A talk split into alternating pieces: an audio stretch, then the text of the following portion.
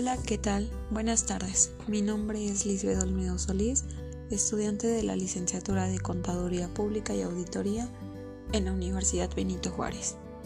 En este podcast les hablaré acerca del plagio.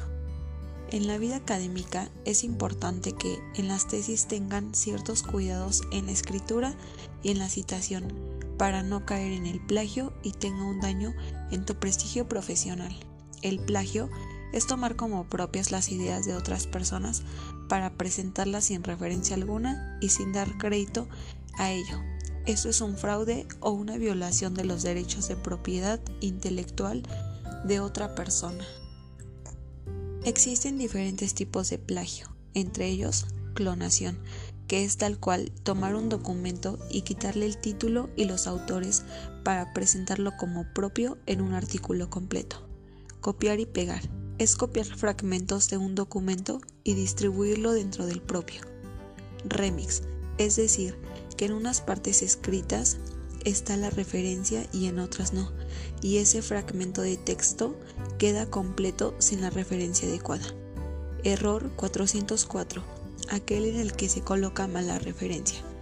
Reutilización es cuando reutilizamos nuestros propios trabajos y esto no puede ser así ya que se tiene un objetivo diferente y se debe replantear respecto al objetivo actual de nuestra tesis.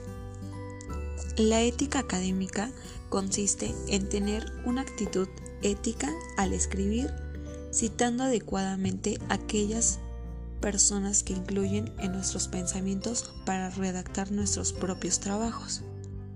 En cada, una de las notas escribir la referencia para no perder la fuente de la idea que se requiere retomar para el escrito.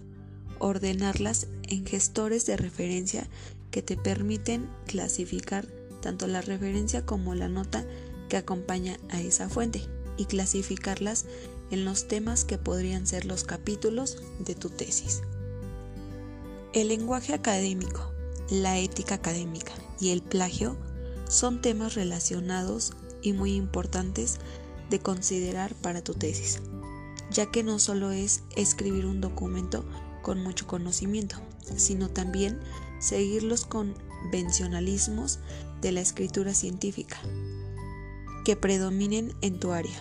También es importante tener y tomar en cuenta el manual de escrito bibliográfico que soliciten en tu carrera para ahorrar tiempo en los aspectos del formato, ya que a veces suele parecer insignificante.